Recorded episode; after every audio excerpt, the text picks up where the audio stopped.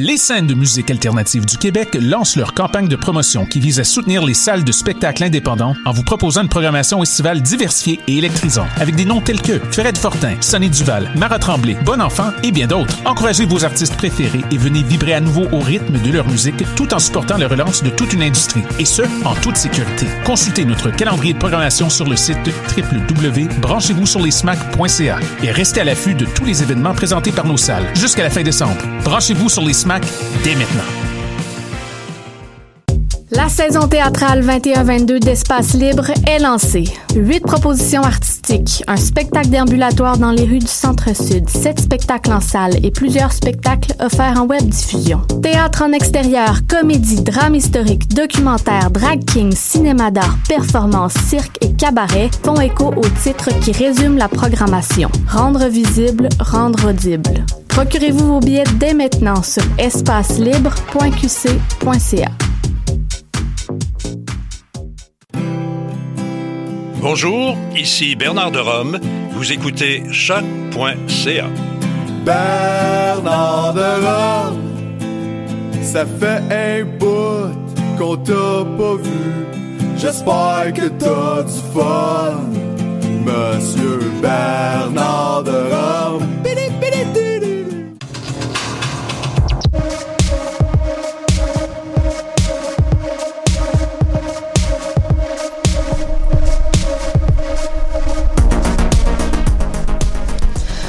Bonjour et bienvenue à cette émission du lundi 22 novembre. On est le 22 novembre, hein? Ça Déjà. passe vite. Déjà, un beau lundi gris. Cette semaine, euh, Justine, on commence avec euh, une entrevue fort fascinante avec Isabelle Leblanc en direct. Je crois qu'on l'a au bout du fil, Estelle, si je me trompe pas. Allô, oui. Et là, est-ce que Oui. vous voulez parler tout de suite? Ben, on va, on va, ouais, on va faire l'introduction au complet. Ensuite, on va s'entretenir avec elle, donc pour sa pièce Rita au désert. Et ensuite, euh, Anne-Frédéric, euh, tu vas nous parler du film Entre les vagues qui était présenté au Cinémania, donc euh, Oui. un petit peu après, mais il est encore disponible un peu partout sur les plateformes, donc c'est toujours d'actualité. Euh, Marianne va faire un retour sur une nouvelle soirée d'humour de la relève présentée euh, au fameux ou inf- infamous bar chez Roger sur la rue Beaubien. Et finalement, moi-même, Laurence, je vais nous offrir une douce critique qui fait du bien sur euh, la fatigue au féminin à travers un recueil qui vient de paraître, un recueil qui s'appelle Magané. Donc, c'est sept autrices qui ont, euh, qui ont écrit sur la fatigue émotionnelle, corporelle au féminin. Donc, euh, ben, sans plus tarder, Justine, je me tourne vers toi pour que tu nous présentes un petit peu euh, la pièce que tu es allée voir. Et ensuite de ça, on va s'entretenir avec, avec Isabelle Leblanc. Oui, donc je suis allée voir ça le 16 novembre, c'était la première. C'est disponible jusqu'au 4 décembre au théâtre Katsu. C'est une pièce de théâtre qui se veut mystérieuse, puis on suit l'histoire d'un biographe, Lucien Champion qui est peut-être pas si champion que ça finalement. En suivant l'histoire, on réalise ça. C'est tout, si tout se déroulait bien là, comme prévu, on assisterait à la pièce, à l'ascension de sa muse euh, Rita Hull, une femme quinquagénaire qui a été sélectionnée pour participer à un rallye motorisé dans le désert de, de Gobi. Mais bien évidemment, le tout ne se déroule pas nécessairement comme prévu et Lucien Champion euh, va peut-être devoir retarder le rêve qu'il avait de devenir un auteur à succès. Merci. Donc, euh, bonjour Isabelle Leblanc. Eh, bonjour, bonjour. Oui, donc si je me trompe pas, vous avez commencé ce travail-ci sur le texte supplément aux aventures extraordinaires de Rita Hull lors de votre maîtrise en études littéraires en 2018 à l'UCAM. Oui, c'est ça. J'avais commencé. euh, en fait, j'étais euh, un peu euh, à un carrefour dans ma vie et puis je me suis dit, ok, euh, je m'en vais là, je m'en vais lire euh, des poètes, je m'en vais euh, réfléchir à l'écriture et puis euh, je me suis inscrite et puis c'est ça, oui, ça m'a pris du temps euh, à finir ce mémoire, euh, mais voilà, ça, j'ai accouché d'un court roman et qui, euh, à partir de là, qui s'appelle donc euh, Supplément aux aventures extraordinaires de Rita Hull. C'est euh, alors après j'ai rencontré Luce Pelletier qui m'a dit écoute Isabelle j'aurais envie de travailler avec toi amène-moi ta, bib- ta bibliothèque. Alors j'ai amené euh, plein de choses, beaucoup de romans en fait, et dans ces romans j'avais glissé euh, mon manuscrit en lui en me disant je sais pas, peut-être je pourrais faire quelque chose avec ça éventuellement. Et puis elle a vraiment accroché sur le roman. Et donc, on a, j'ai commencé une démarche d'adaptation, de, de, de transformation pour amener, tirer tout ça à la scène, en fait. Oui, puis c'était important pour vous le changement de titre du roman à la pièce de théâtre parce que maintenant c'est Rita au désert. Oui, euh, oh, ça, j'ai l'ai cherché beaucoup ce titre. euh, je trouvais que supplément, euh, ben j'aimais beaucoup. J'ai eu du mal à me défaire de ça, mais bon, pour toutes sortes de raisons, trouvais ça un peu long. Euh, et puis cette idée donc d'être à côté de ce qui est raconté, parce qu'on est dans un supplément. Euh, je trouvais que c'est quelque chose qui était juste et qui s'appliquait aussi, qui pouvait s'appliquer à la pièce, mais que je trouvais peut-être euh, peut-être moins dynamique, en tout cas. C'est pour des raisons, toutes sortes de raisons que j'ai bougé de titre. Puis, est-ce que vous avez dû justement faire des modifications? Évidemment, la forme l'impose du roman à la pièce de théâtre, mais des modifications importantes à l'histoire euh, entre le roman et la pièce. Oui, ben c'est ça. C'est euh, dans le roman, on était euh, Lucien Champion, qui était mm-hmm. quand même nommé, était bon donc le narrateur de l'histoire, mais il écrivait, euh, bon, de l'intérieur d'un casier, en tout cas, il écrivait d'un espèce de non-lieu et, et, il fallait que là, je lui fasse raconter l'histoire sur la scène à partir d'un endroit. Donc, euh, au début, je me suis dit, OK, je le place chez lui. Ensuite, euh, bon, ça s'est promené jusqu'à ce que je trouve cette, ce sous-sol, cette salle des presses d'un petit bureau régional euh, Lucien Champion est un petit journaliste euh, euh, sportif. et voilà, j'ai mis ça dans, dans ce sous-sol dans un lieu avec habité par des grosses machines qui qu'on peut imaginer que c'est des machines qui peuvent broyer les hommes. Cette menace-là m'intéressait aussi, bien sûr, sur scène il n'y a pas ces machines-là, elles sont évoquées. Euh, mais euh, voilà, je trouvais que ben, c'est un lieu qui m'inspirait, en tout cas, pour euh, placer le narrateur et qui puisse, à partir de là, raconter leur récit. C'est très intéressant. Puis vous mentionnez que vous avez pensé justement à la mise en scène, mise en scène que vous faites aussi au théâtre de Katsu. Est-ce que dès l'écriture, vous saviez que vous vouliez avoir ce rôle-là de metteur en scène? Oui, oui, ben euh, ça allait de soi pour moi. Euh, il y a quelque chose qui euh, que quand j'écrivais, en fait, faut savoir que j'ai déjà écrit, mis en scène deux spectacles. Bon, ça fait plusieurs années, mais c'est un exercice pour moi qui allait de soi. Mhm. Euh, j'écris, j'imagine, euh, je vois, et puis euh, c'est un il y a un esprit auquel je tiens, puis c'est vrai que j'avais envie d'être l'artisane de, de ça, puis de mettre en scène cette écriture-là. Mais il dit que je passerai pas le relais à un moment donné. Euh, Madame Leblanc, moi, ce qui me, ce qui me fascine, c'est le nom euh, Monsieur Champion. Donc, tout indique de la description que ma collègue euh, Justine Lebel en a fait que c'est peut-être pas le personnage le plus champion de l'histoire. Qu'est-ce qui vous a inspiré ce personnage-là Est-ce que vous aviez en tête, bon, je sais pas, peut-être pas nommé, mais quelqu'un que vous connaissiez, ou est-ce que c'est c'est un personnage qui représente une partie de la société? C'est qui Lucien Champion? Moi, c'est c'est quelqu'un, c'est un homme euh, reclus.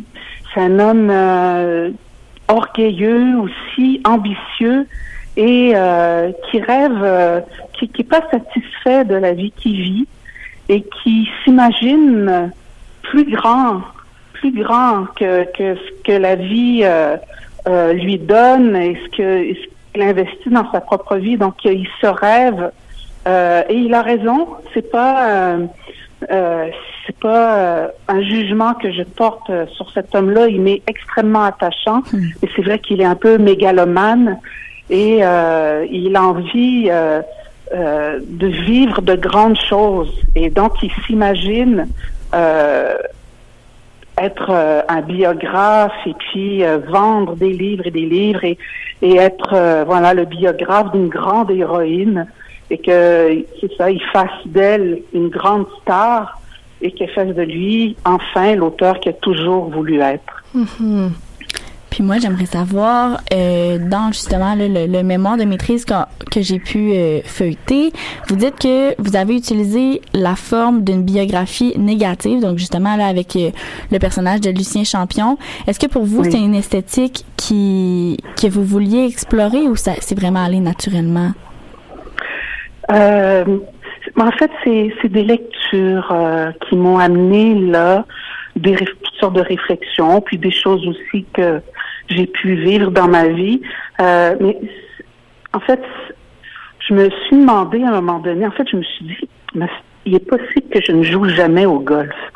Là, euh, j'ai moi-même 50 ans, euh, il est possible, euh, puis c'est pas grave, mais je, je, me suis dit ça, mais c'est bizarre. Pourtant, le golf, bah, c'est quand même à la portée de tout le monde. C'est pas euh, conduire une Ferrari, là, bon, je me disais, ah, ben, c'est drôle. Puis peut-être que de ne pas jouer au golf, ça peut dire quelque chose de moi ou, ou des gens qui sont autour de moi. Tu sais, bon. Et cette réflexion-là faite, je me suis dit, mais qu'est-ce qui dans nos vies, qu'est-ce qu'on ne fait pas dans nos vies et qui construit comme ça ben, la personne qu'on est? Est-ce que les choses qu'on fait pas ont la même valeur, en fait, que les choses qu'on fait? on se dit, OK, ben moi j'ai fait ça, j'ai fait ça, j'ai fait ça, et je à cause de ça, ben je suis cette personne-là. Mais est-ce que cette chose-là que je n'ai pas fait, que j'ai pas fait là, que j'ai pas fait là, que j'ai pas fait il y a cinq ans ou il y a dix ans, ne construit pas aussi la personne qu'on est aujourd'hui, C'est très intéressant. C'est cette, biographie à l'envers, en fait, que j'ai eu envie de ben, d'explorer, en tout cas de, ouais, de, j'ai eu envie de réfléchir à ça. Oui, puis on le sent bien tout au long de la pièce, surtout euh, justement avec le narrateur, le Lucien Champion, qui pose énormément de questions, justement avec euh, les questions de se demander pourquoi on ne joue pas au golf, qui était un très bon exemple. Alors, euh, je le rappelle, c'est une une pièce de théâtre qui est disponible au Théâtre du Cachou jusqu'au 4 décembre. Un gros merci à vous pour cette entrevue. Merci beaucoup, Mme ah, ben, C'est moi, c'est moi, ça m'a fait très plaisir. Merci beaucoup. Plaisir partagé, merci. Bye bye. Eh, c'était fascinant cette dernière réponse sur ce qu'on ne fait pas qui nous euh, qui nous définit aussi surtout à l'aube quasiment de la trentaine. je me dis il y a tellement une pression de faire des choses que je ne fais pas me définit aussi et puis je ne joue pas je ne joue pas au golf, j'ai déjà tenté de jouer au golf Est-ce pendant que plusieurs années. Je n'ai pas joué au euh, golf? ce n'est pas accessible contrairement à ce que ce que madame Lebel disait, ce n'est pas accessible à tout le monde. Mon swing de golf est exécrable malgré des cours et euh, ouais ouais, j'ai fait ça. Donc Estelle. Oui, allô? Cette belle transition, qu'est-ce qu'on écoute? On va, on va se calmer un petit peu, je pense. Moi, on parle de golf, on dit que ça me fâche. C'est quasiment. Quel désastre écologique comme sport. Mais on va écouter du euh, Étienne Copé avec Cap, bon ami. Ah oui, merci. Rappelle-toi le cap, bon ami. Rappelle-toi ton souffle qui creusait dans mon cou. Des souvenirs qui ne partent pas. J'essaye de les faire taire. Comme j'essaie d'être bon garçon, retrouver mes fleurs et mes frères. Retrouver mon corps, une maison.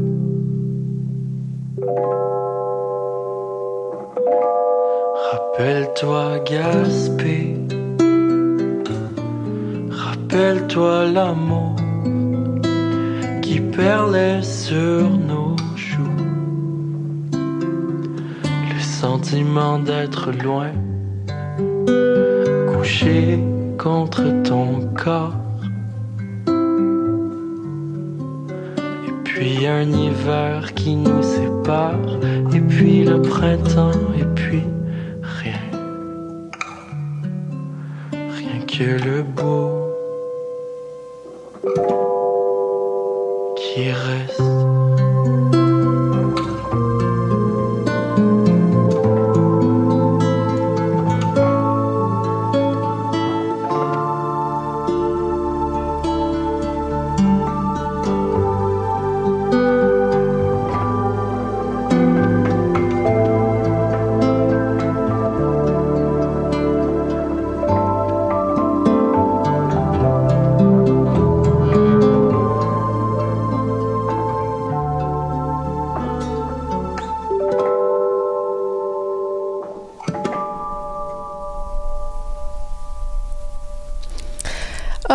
Merci pour ça, Estelle. Ça fait toujours du bien. Ben oui, ben oui. Cap bon ami d'Étienne Copé. Il me fait du bien.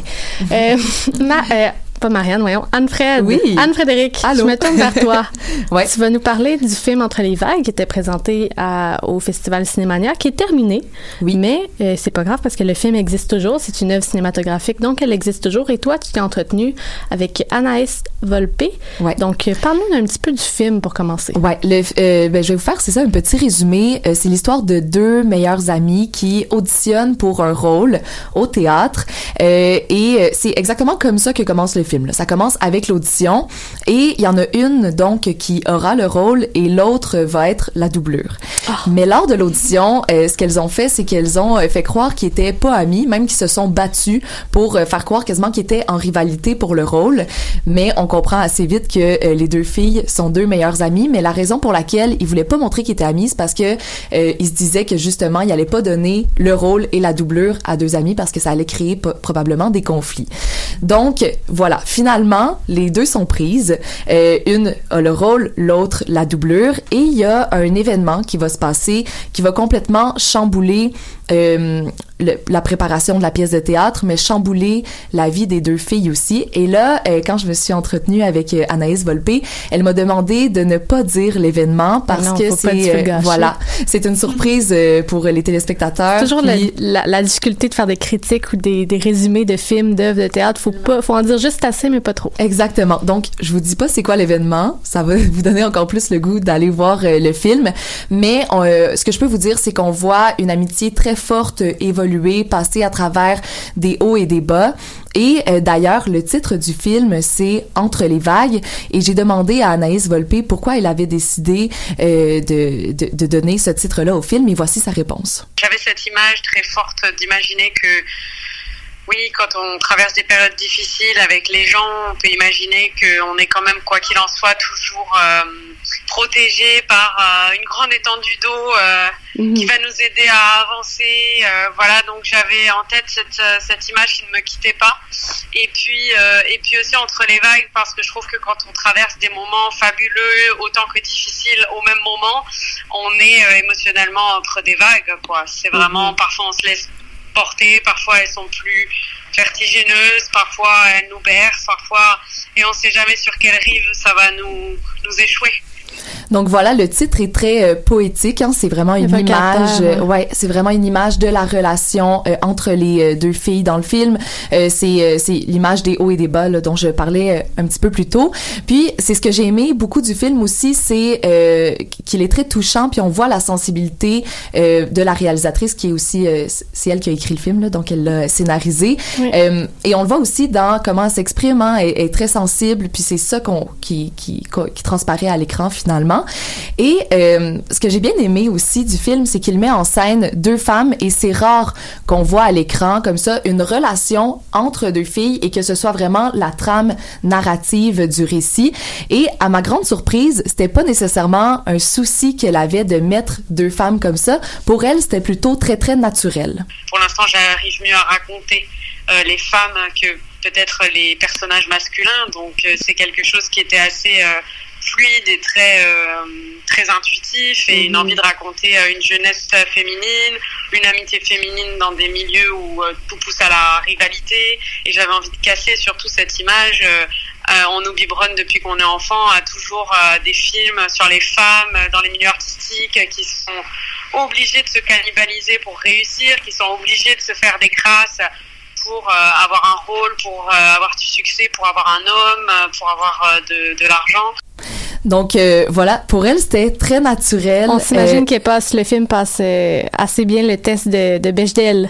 Oui. Le test qui donne des rôles importants aux femmes. Oui, c'est vrai, exactement. J'ai dû aller googler le nom en toute transparence, je me rappelais plus, mais voilà. Mais oui, tout à fait. Et c'était même pas euh, un effort pour elle. C'est ça qui est beau en fait. Et entre les vagues, c'est son premier long métrage qui était pas autoproduit. Elle avait déjà fait un, un long métrage auparavant auto autoproduit.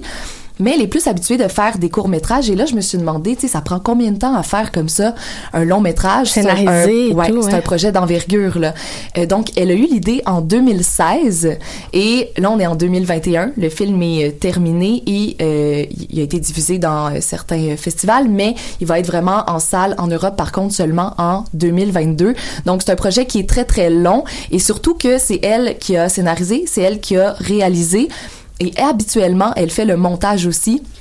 Par contre, là, elle s'est fait conseiller pour un long métrage comme ça de pas faire le montage, que c'était mieux de déléguer un peu. Des fois, il faut déléguer. Là. Je, la comprends, mais des fois, il faut déléguer. Ouais, ça, ça vient un gros travail sinon. Et euh, comme je disais, son film euh, fait le tour du monde présentement. Il a été euh, présenté à Cannes, un petit peu partout, et je me demandais comment il se sentait de voir euh, son film comme ça un peu partout dans le monde. De savoir qu'il a pu faire d'abord une première à Cannes à la quinzaine des réalisateurs et ensuite le tour du monde euh, au travers de très beaux festivals comme euh, Cinémania, ben moi, vous savez, je suis juste dans la gratitude et je suis extrêmement heureuse de ça et parce que c'est un, un, film que j'ai fait avec tellement de, de cœur et de avec les tripes et avec une équipe tellement talentueuse. Chaque chef de poste sur ce projet était très talentueux. Chaque personne, que ce soit devant ou derrière la caméra, euh, a été choisie parce que il ou elle était un vrai artiste. Donc euh, voilà, le film va être à l'affiche en Europe seulement. Là, je lui ai demandé s'il allait être au Québec parce que je pense que on mérite d'avoir un film comme ça dans nos salles. Oui. Là, C'est vraiment un film que j'ai adoré, très touchant. Et euh, pour l'instant, il n'y a pas de diffuseurs qui ont accepté. Par contre, euh, j'ai presque le goût d'écrire cinéma beau bien, euh, cinéma moderne, je ne sais pas, Do it. parce que honnêtement, euh, ça vaut la peine. Ça vaut la peine. Ouais. Sinon, j'imagine qu'on peut quand même le retrouver. Tu sais, YouTube, tu peux louer des films ou euh, j'imagine Ouais, qu'il doit avoir un moyen de louer le film. Mais si pas on veut pour le moment, parce Non? que c'était pour le moment c'était vraiment un lien euh, média là, que, que j'avais. Par contre, euh, éventuellement, quand il va être en salle, euh, peut-être en Europe, j'ai l'impression là qu'on va peut-être pouvoir, pouvoir. y accéder. D'ailleurs, c'est pas si long que ça. Tantôt, tu mentionnais le temps, là, 2016 et tout, mais je pense que pour scénariser et réaliser, moi, je trouve ça quand même impressionnant. Je n'ai pas trouvé ça si long. C'est vrai que c'est impressionnant, surtout qu'il y a eu la, la pandémie Ouais. euh, qui a quand même euh, mis un petit peu des bâtons dans les roues là, pour le tournage. Mais euh, c'est pas si long, mais je veux dire, comparé à, au court-métrage, est habitué c'est de faire, Ben oui, c'est sûr. qu'il y a quand même une, une bonne différence. Ouais. Euh, donc voilà, super belle rencontre avec Anaïs. Elle m'a même euh, proposé d'aller euh, la voir en France si je Ben passais non. par là. Ouais. Donc. donc je lui ai proposé la même chose si elle vient au Québec. Hey, euh, qu'elle vienne, qu'elle vienne nous voir en studio. ouais, elle est super chaleureuse. euh, puis euh, voilà, donc euh, je vais je vais faire des démarches auprès du cinéma Beaubien, je Ça ouais. des belles rencontres, euh, cette Ouais. émission. Mais merci beaucoup, fait euh, pour ta chronique. C'était très agréable. Estelle, encore Oui. une fois, je me tourne vers toi pour Mais te là, on demander. parle de sport. On dirait que ça m'a inspiré de parler de golf. Euh, en fait, on fait écouter le rappeur Twenty Sum avec sa récente chanson, son récent succès, Home Run, OK. euh, dans les airs. Le, le lien était boiteux, mais c'est bien. J'ai réussi, c'est parce que c'est c'est ça. Bon. De retour en direct du Montréal, on est en fin de septième manche et la marque est toujours de 4 à 4. Le premier frappeur à s'amener au bâton, le numéro 20, Twenty Sum. Ah, quelle Yeah, saison yeah. il connaît. Uh, uh, all my people in the house tonight. Hop, hop on, stick Et down the qui ride. s'avance à la plaque. I'm about to rock the stage. Homie fait de l'air, fait le sac de lace. Balcon par terre, il me regarde behave. Son bouche bée comme Macaulay sur l'aftershave. Roule un purple lace, mets-moi ça 11 secondes dans le microwave. And then boom boom pow, j'suis comme Michael Bay. J'call les shots en babe avec le bat de base. Le lanceur accepte son signal. La balle est frappée au centre droit. Un long stick, mon hot shit, ça les constipe. J'fais des petits miracles avec ce qu'on me donne. Tant que swing frappe, vas-y pour le home run, I'ma get it. Oh, tu peux être sûr. Never take no for an answer. Uh. Elle est loin, elle est loin. Et elle est partie. Uh, fait que la hop dans ma Ritz lane. Right shotgun, j'l'appelle Rich. Drop top Cadillac, get you man. Vénéré de Montréal, j'coule la kitchen man. Hello, 20 that's the name. Peignoir initial est dans ma chambre de bain. Hey yo, sip gun back et sur un litre de vin. Le size de mon long qui a l'air d'un chiffre romain. Lighten up le dank. See me in the club, on est en copain. Coquillage avec une dent de requin. S'il y a pas down aujourd'hui, elle sera pas down demain. So fuck out. Ou meet mes hommes demain. Ils vont pull up sur ton porch comme un orphelin. Hey yo, knock, knock, cours. Ils vont te spot de loin. Ils sont capables de trouver un snake dans une botte de foin, mon homie. Il trottine en faisant le tour des sentiers pendant que la foule crie son nom. Le long stick. Mon hot shit, ça les constitue. J'fais des petits miracles avec ce qu'on me. Tant qu'à swing frappe, vas-y pour le home run, I'ma get it. Oh, tu. Never take no for an answer. Uh. J'ai rarement vu ça à 50 ans de carrière.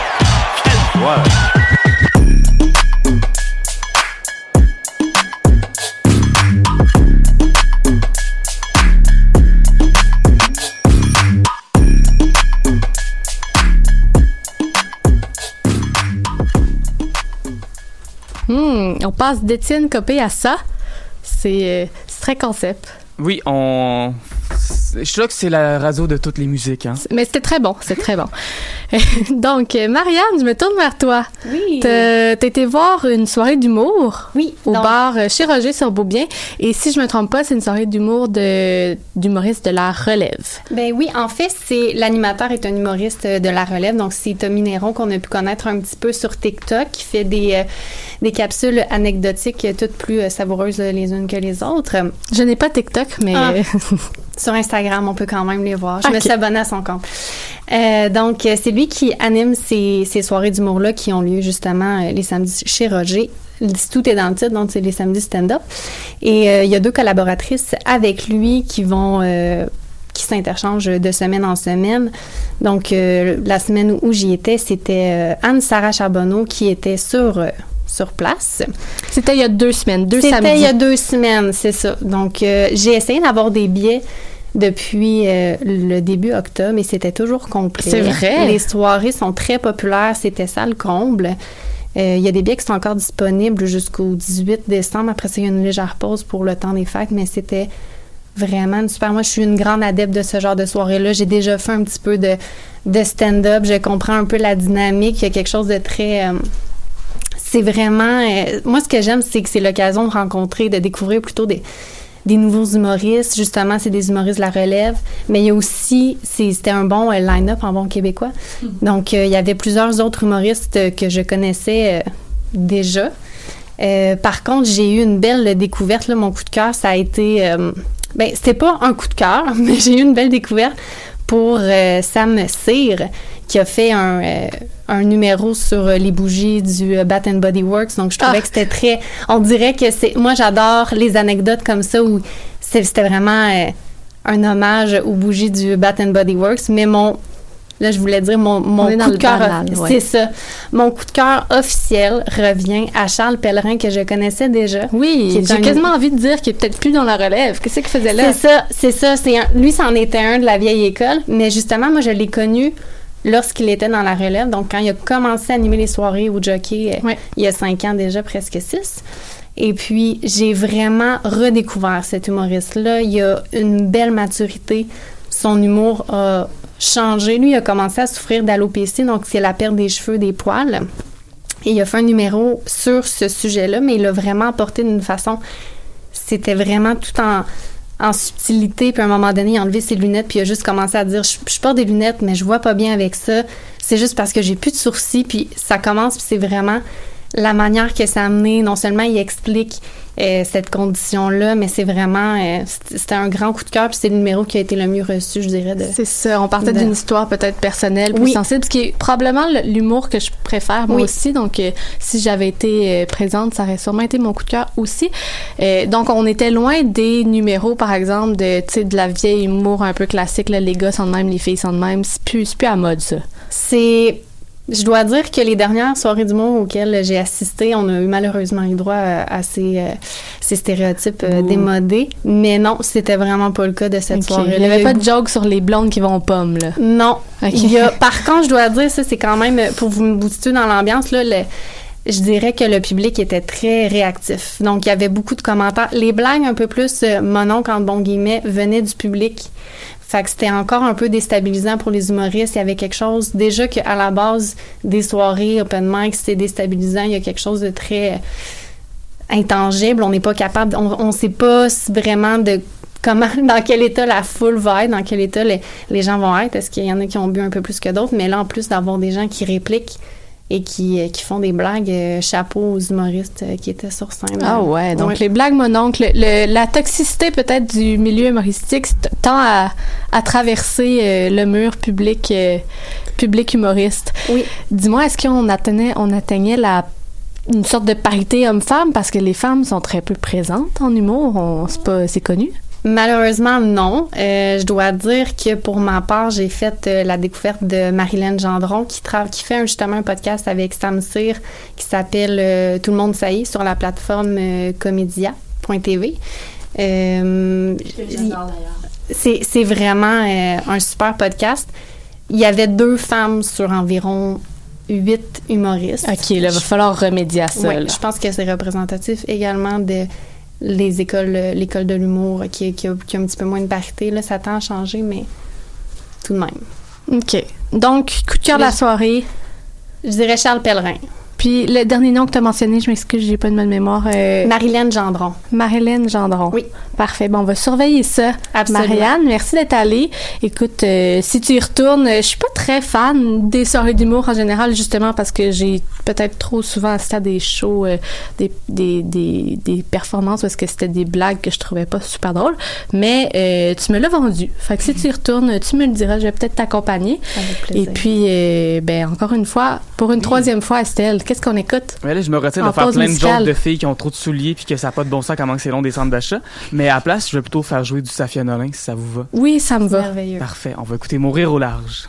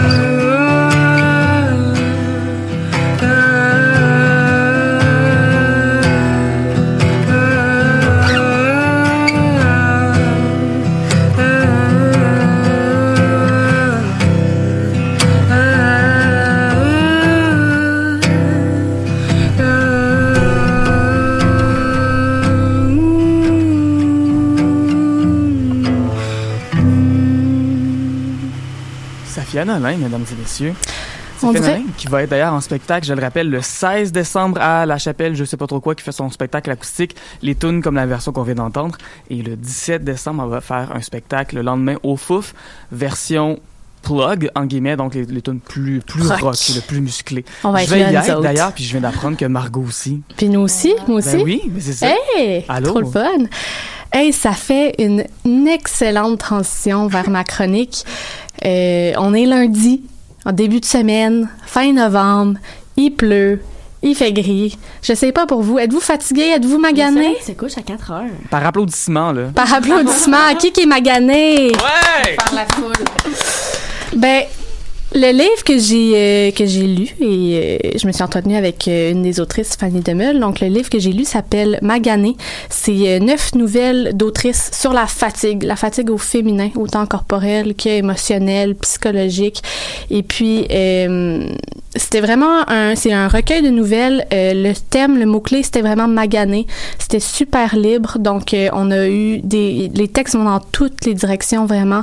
Autant justement c'est très intersectionnel comme fatigue, je pourrais dire. Donc autant euh, c'est ça de la fatigue même intergénérationnelle entre une mère sa fille, euh, donner naissance. Et puis euh, Fanny Demeul, elle a écrit le premier euh, texte qui s'appelle Comment ça va et c'est très particulier comme fatigue parce qu'elle décrit euh, sa fatigue corporelle. En fait, Fanny a vécu un épisode effet euh, elle fait euh, elle- le diagnostic est pas encore sûr mais elle a beaucoup de problèmes intestinaux. Donc c'est super tabou parce que comment ça va fait allusion au ça va euh, qui se demandait dans les dans les années euh, 1800 là, écoutez j'ai pas mes dates mais que quand on demandait à quelqu'un comment ça va. Est-ce que ça va? C'était pour est-ce que ça va euh, est-ce que tu vas bien aux toilettes C'est finalement? Ouais c'était vraiment un- une une, une fonction de politesse pour demander si tes intestins et tout allait bien. Et puis tout son texte tourne autour de justement comment elle a de la difficulté à, euh, à vivre avec cette condition-là intestinale. Donc on, on l'écoute une première fois nous en parler. Honnêtement, ça va vraiment bien.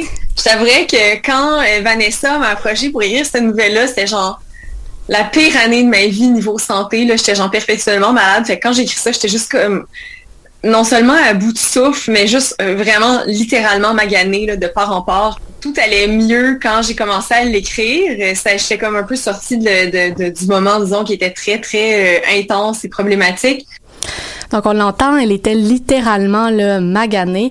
Elle s'est même demandé si elle allait être capable de l'écrire, mais euh, bon, le corps et l'esprit étant très reliés, ça a été libérateur pour elle.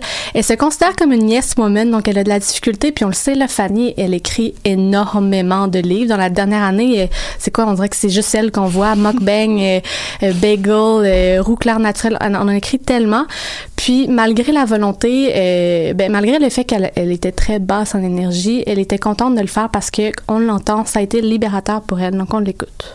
c'est pas toujours évident, tu la tentation est grande de juste comme exploser partout. Puis oui, oui, oui, il y a plein d'occasions euh, de sortir, des lancements, il y, a les, salons qui reviennent. Fait que c'est ça, j'essaie de pas retomber dans le même piège que j'avais avant, qui était d'être une yes mom, puis finalement d'être juste tout le temps, euh, tout le temps en train de prendre sur moi puis décoper physiquement euh, à force de trop vouloir en faire. Hmm.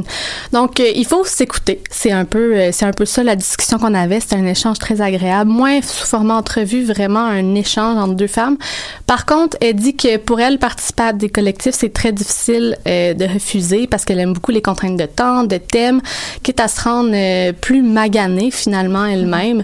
Euh, donc toute cette euh, cette cette écriture là sur la fatigue mentale et corporelle, ça a été libérateur pour elle. On l'écoute encore. Je suis contente d'avoir pris ce sujet-là parce que selon moi, bon, je, sens que j'avais quelque chose à dire, ça m'a été aussi libérateur d'en parler, mais je me disais que c'est un sujet qui est encore tabou euh, et que de- d'en parler comme ça dans un, essai nouvelle, ça permettrait peut-être à d'autres personnes de se reconnaître euh, dans ce que je décris comme réalité et peut-être d'avoir un peu plus d'empathie envers soi, de faire peut-être des démarches euh, euh, soit d'accompagnement psychologique ou en santé, bref, de faire quelque chose, mais aussi surtout de se sentir moins seul, tu sais.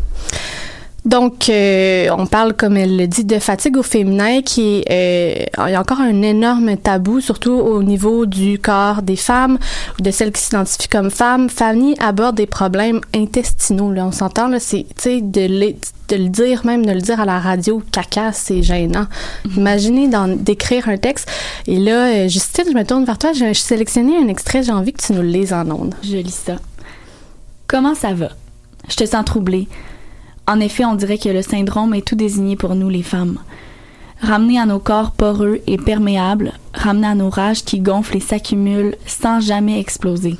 Ramener à nos silences, surtout celui de la souffrance. C'est super beau.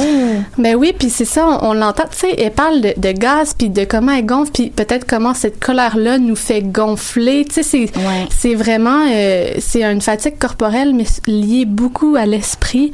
Euh, donc, euh, on peut, comme je disais, on peut l'entendre, c'est extrêmement épuisant de vivre des conditions. Tout le livre parle un peu de cette fatigue-là. Ben, pas juste corporelle, mais cette fatigue-là en tant que femme, puis cette honte-là, puis euh, ça, ça a été très libérateur de l'écrire parce qu'elle s'est sentie euh, moins seule à travers ça, puis elle dit si d'autres femmes peuvent se sentir moins seules, justement, euh, derrière toutes euh, ces, ces tabous-là autour du corps. Donc, on l'écoute une dernière fois. Moi, je pense qu'il y a vraiment beaucoup de honte, en fait. C'est peut-être ça qui est le plus difficile. C'est que c'est non seulement une fatigue qui est vécue, puis une fatigue qui est peut-être partagée euh, par tous les humains. Je pense qu'il y a beaucoup de choses dont on parle dans Magani qui peuvent être vraiment euh, être le lot de, de, de plein de personnes, tout, tout genre confondu. Mais je pense qu'il y a quelque chose lié à la honte et, comme tu l'as mentionné, le corps qui fait en sorte que souvent il y a un blocage au niveau de la prise de parole. Donc euh, aujourd'hui, la gang, la gang de filles qui est euh, derrière le micro en studio, on est toute une gang de femmes. Si vous êtes euh, comme moi peut-être un peu morose, pas au top de votre forme physique ou mentale, parce qu'on est en novembre, puis c'est connu, tu sais, les lundis de novembre sont difficiles. Et que vous voulez vous, vous réfugier là, derrière votre Instagram ou une série feel good, ben peut-être qu'à la place, je vous dirais de lire sur la fatigue des autres, ça fait du bien, on se sent moins seul. Euh, moi, ça m'a vraiment fait du bien de lire là-dessus, sur la fatigue émotionnelle aussi. Donc, euh, je vous recommande euh, de lire Magané, cette, euh, cette, euh, ce collectif qui était euh, en fait sous la direction, je l'ai pas mentionné au début, mais sous la direction de Vanessa Courville qui a approché ses, ses neuf autrices. Ça m'a vraiment fait du bien. Puis sinon, mais si vous voulez scroller Instagram ou écouter pour une millième fois Gilmore Girls, vous pouvez aussi, c'est sans jugement. Vraiment. Donc, euh, pour finir cette émission, petite annonce, euh, c'était euh, officiellement, on sera jamais bien loin, mais on passe le flambeau, Estelle et moi.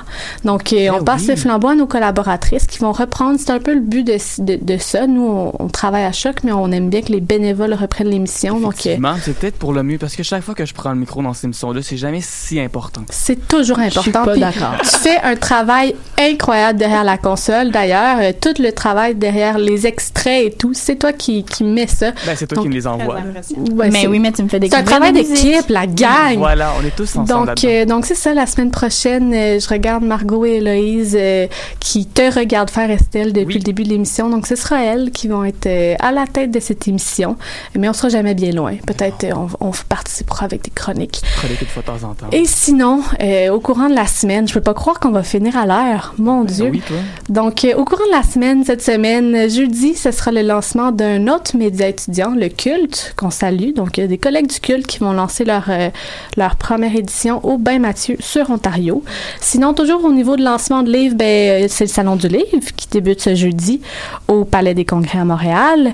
Il y aura également un lancement de la revue Relations que j'aime que j'aime beaucoup. C'est une revue engagée, euh, un peu de gauche, euh, sans, euh, sans vouloir divulguer mes allégeances politiques, mais au Quai des Brumes, donc euh, ce sera ce mardi.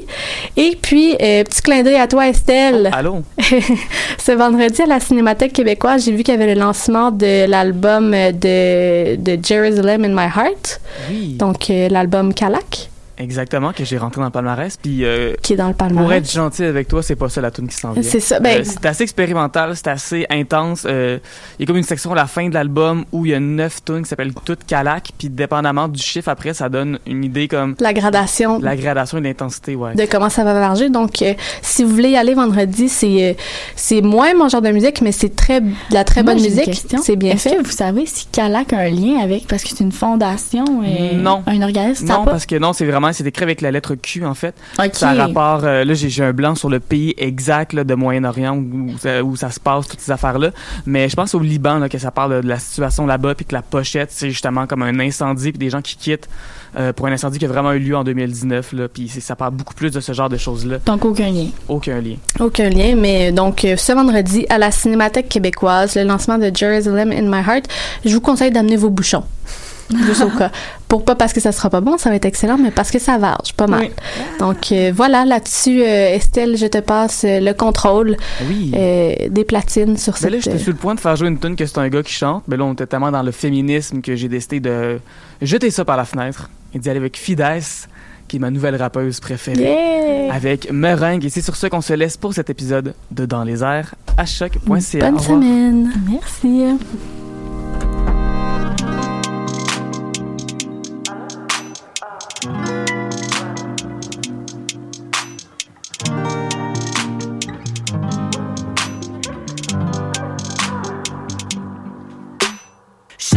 Comme la seringue, fouette mon cœur comme la meringue. Il veut voir de plus près, goûter mon déjeuner. Il me flaire dès que je suis blessé, animal esselé. Je te puissant comme la seringue, fouette mon cœur comme la meringue. Moi, j'ai rien demandé, je rêve juste de crier tout ce que j'ai. Je finis par décompenser à force qui m'empêche de briller. Straight, direct dans les veines, tu sais que ça chill en bas dans l'est. Ça coûtera pas trop cher, on peut acheter à coups de